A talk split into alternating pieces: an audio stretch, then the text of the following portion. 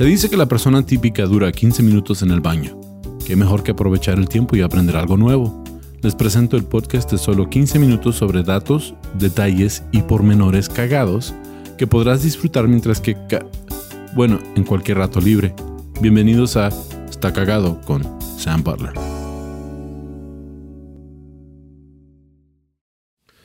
Bienvenidos a otro episodio de Está cagado podcast. Yo soy su anfitrión, Sam Butler. Uh, quiero agradecerle a todos los que nos uh, están viendo por YouTube y también por Spotify y otras plataformas de podcast, los que nos escuchan. Gracias, gracias por todo su apoyo. Me da mucho gusto estar aquí con ustedes de nuevo. Uh, como pueden ver, todavía no voy a los estudios en Ciudad Juárez. Estoy todavía trabajando en Lake Placid, Nueva York, y me da mucho gusto estar aquí pudiendo hacer el podcast. Entonces, gracias, gracias por todo el apoyo, gracias por todos los comentarios que me han dejado. Ah, si no se han suscrito al canal de YouTube, por favor, tomen la oportunidad de hacerlo. Uh, suscríbanse, denle su like, uh, píquenle la campanita para que reciban los recordatorios. También les quiero recordar que me estoy presentando en la Ciudad de México como estelar en el Club 139 el viernes 26 de agosto a las 10 y media de la noche. Si están en la Ciudad de México o en, ciudades cercanas y quieren venir a ver el show, es viernes 26 de agosto a las 10 y media de la noche con mi show completo. Me acompañan comediantes desde la Ciudad de México, comediantes también de Estados Unidos. Eh, va a ser un show bien chido. Ah, eh, estoy súper, súper contento de tener la oportunidad de presentar mi show completo gracias ah, de antemano. Y si van, pues vamos a, pues a tomarnos unos, unos, pistos ahí. Bueno, vamos a chupar ah, y vamos a tomarnos fotos, a platicar, echar la platicada ahí. Uh, venga, bienvenidos todos. con eso, pues vamos a empezar el episodio 107 de esta cagado podcast. Me da mucho gusto tener 107 episodios en inglés y en español. Como les he mencionado anteriormente, hago, ah, ya sé que han notado que el formato ha cambiado un poco porque trato de hacer el mismo episodio en inglés que en español, porque si hay personas que disfrutan del podcast eh, en inglés ah, y hay personas que lo hacen por aprender inglés. Uh, entonces quieren aprender inglés o, lo pueden escuchar en, en, español primero y luego escucharlo en inglés y así lo comparan. Pero con eso pues le damos inicio a este episodio. Es un episodio muy chido en cuanto... bueno, son datos muy cagados que encontré. Eh, no es como una lista de datos, sino que es una historia. Y pues vi un artículo en cuanto a ello y ya busqué más información para corroborar ese artículo. Y resulta que es una historia verídica, o sea, sí pasó. Y pues me saca de onda porque... Ah, pues es como de una película. De hecho, la hicieron película en el 2002 y la película no tuvo mucho éxito.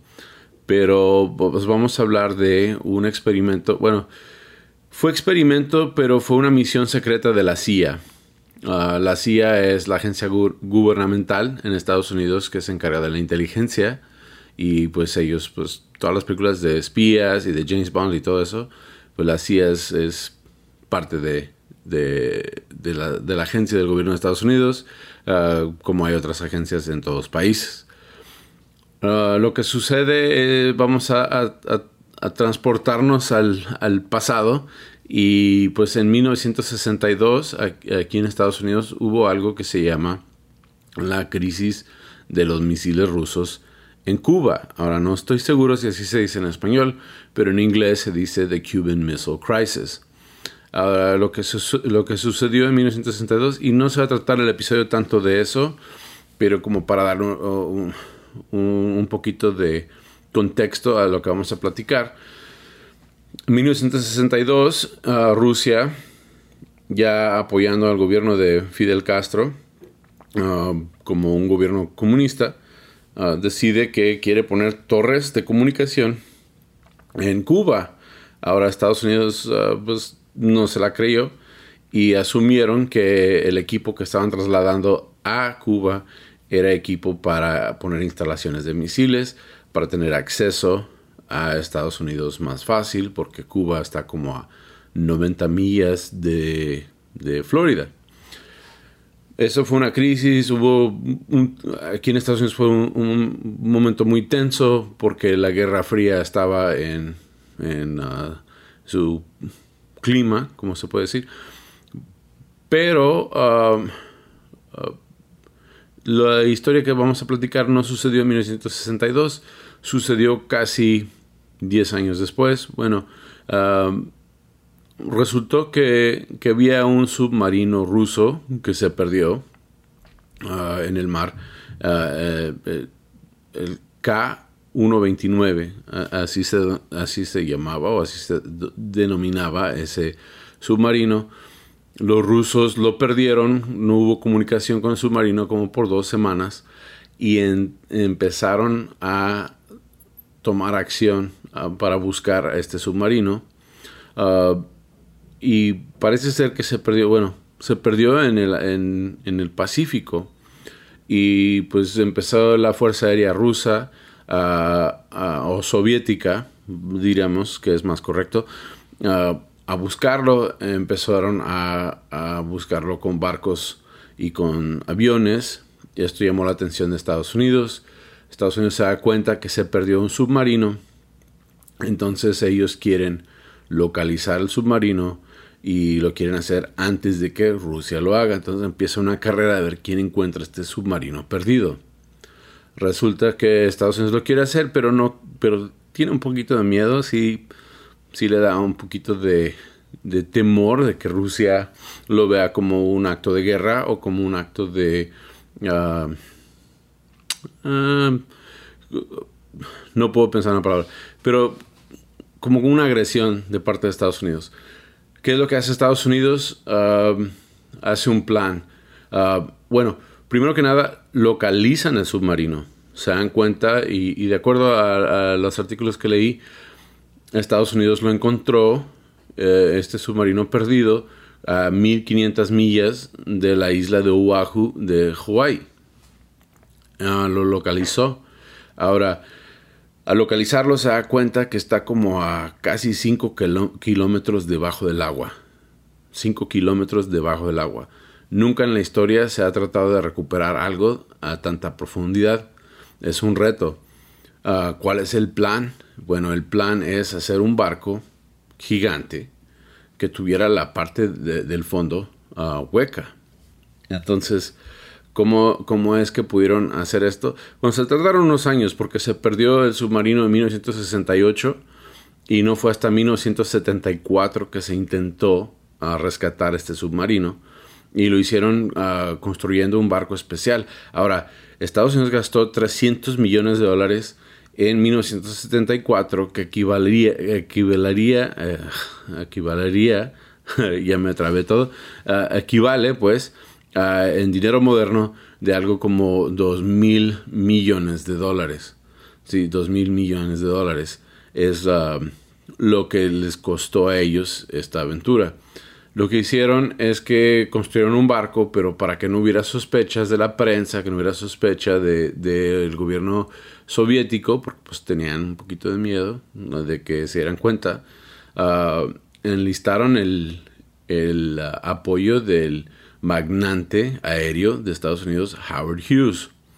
Entonces Howard Hughes uh, se da de voluntario y, si vieron la película de Howard Hughes o saben un poco en cuanto a Howard Hughes, él está un poco destrampado, era una persona que vivía sola, era una persona hermética, se dice. Entonces e, él realmente era extravagante en, sus lujos. Entonces como que la prensa se la creyó de que él hizo este inmenso barco y lo hizo con fines de exploración en el mar y de, de uh, uh, un, tipo de, minería así marítima. Entonces uh, todo el mundo piensa que es el barco de Howard Hughes. Howard Hughes mismo está Uh, promoviéndolo, algo como Elon Musk ahora con Tesla y todas las tecnologías de SpaceX. algo así estaba pasando, no sabemos, tal vez uh, Elon Musk trabaja para la CIA, pero hacen este barco gigante, pero, pero para poder cubrir un poco de, encubrir un poco sus, sus planes, ah, se salen desde el Atlántico y rodean. Ah, no cabe el barco por el canal de Panamá, entonces tiene que irse hasta el sur, a la punta del, del continente suramericano y, dar la vuelta y se regresa al Pacífico, aterriza en Long Beach, California y ahí ah, lo equipan bien para la misión. Ahora, todo esto está, eh, eh, pues como dijimos, encubierto. Ah, localizan el submarino y, hicieron algo como una especie, no sé si han visto los videojuegos donde le echas monedas y luego baja una manita para sacar un monito, bueno, una especie de, gancho le, instalaron a, este barco que salía por abajo del barco y luego iban a intentar recuperar el submarino. ¿Qué es lo que pasó? Bueno, uh, acordándonos que Rusia tenía, ah, es una potencia nuclear, ah, la Unión Soviética era una potencia nuclear, eh, sospechaban que había ah, un arsenal nuclear en este submarino y aparte querían descubrir más secretos de los rusos. Entonces encuentran el submarino, hacen el intento de sacarlo desde el fondo del mar y lo logran. Lo logran. Es decir, pero no completamente. Ah, al, estar, al estar subiéndolo, ah, se les rompe un pedazo del submarino y cae al fondo y solo logran agarrar ah, una porción pequeña del submarino y, y con eso pudieron ver que hubo posiblemente se hundió porque hubo una explosión dentro del submarino. Piensan que se detonó un torpedo adentro del, submarino y por eso se hundió. Pero más que nada, eh, Rusia empezó a sospechar que Estados Unidos había recuperado el submarino y Rusia pensaba que, que habían encontrado documentos importantes, que habían encontrado armamentos importantes. Entonces no sabían ah, exactamente cuánto Ah, descubrió Estados Unidos con, esta recuperación del submarino. Ah, resulta que no era gran cosa lo que hallaron.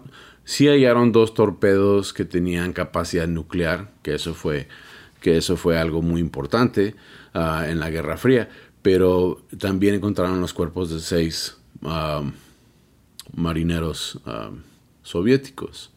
Ahora, Estados Unidos, por no ofender a Rusia, Um, les dio un entierro uh, militar a estos uh, uh, marinos, pero lo hizo en secreto, pero lo filmó, lo grabó.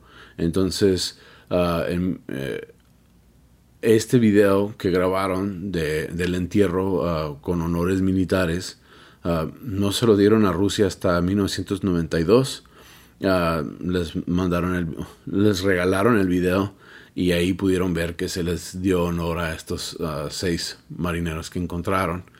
Ah, no está muy desclasificado, se dice, uh, declassified, dice en inglés, el asunto. Sí hay, hay ciertos secretos todavía en, los hallazgos de, ese submarino, pero el mundo en general no piensa que fue algo súper exitoso, aunque la CIA Ah, lo utiliza como un ejemplo de, uno de sus grandes logros. Era 1974, en 1969 habían aterrizado en la Luna. Hay personas que piensan que eso también fue propaganda, pero no vamos a entrar en ese tema. Pero ah, en cuanto a este submarino, sí lo pudieron recuperar, una porción de él. Y, está en un museo, de hecho está en un museo marítimo aquí en Estados Unidos y pueden buscar más información sobre eso. Yo pensé que esta, esta historia es una historia cagadísima porque pues tiene todo, o sea, espionaje, uh, uh, uh, una dificultad técnica increíble, toda la farsa de, mandar a hacer un, barco, todo esto es de película y de hecho hicieron una película que se llamaba K-19 Widowmaker. No hubo mucho éxito en la película, salió en el 2002 y dicen que pues el, el guion no estaba tan chido y como que la actuación estaba un poquito muy dramática. Entonces, Mm, me acuerdo de esa película, no me acuerdo haberla visto, ahora quiero ir a verla, pero pues este es un dato cagado de cuando recuperaron un submarino ruso desde el fondo del mar a 5 kilómetros. Y es algo que pues seguramente ustedes pueden platicar ahí en su próxima carne asada, en la próxima vez que vayan a, la oficina del doctor y no tengan nada que, que platicar con alguien. Es un dato cagado de esta cagado podcast cuando trataron de recuperar el submarino ruso y, lo lograron. Pero gracias de nuevo, ojalá hayan, hayan, disfrutado de este episodio. Si quieren saber más, con, con toda confianza busquen información en Google, uh, Wikipedia, todo eso, uh, sale la información. Y se me hizo algo muy interesante de compartir con ustedes. Gracias de nuevo por acompañarme en este episodio de Está Cagado Podcast. Eso es todo por esta semana. Gracias y nos vemos pronto. Hasta la próxima.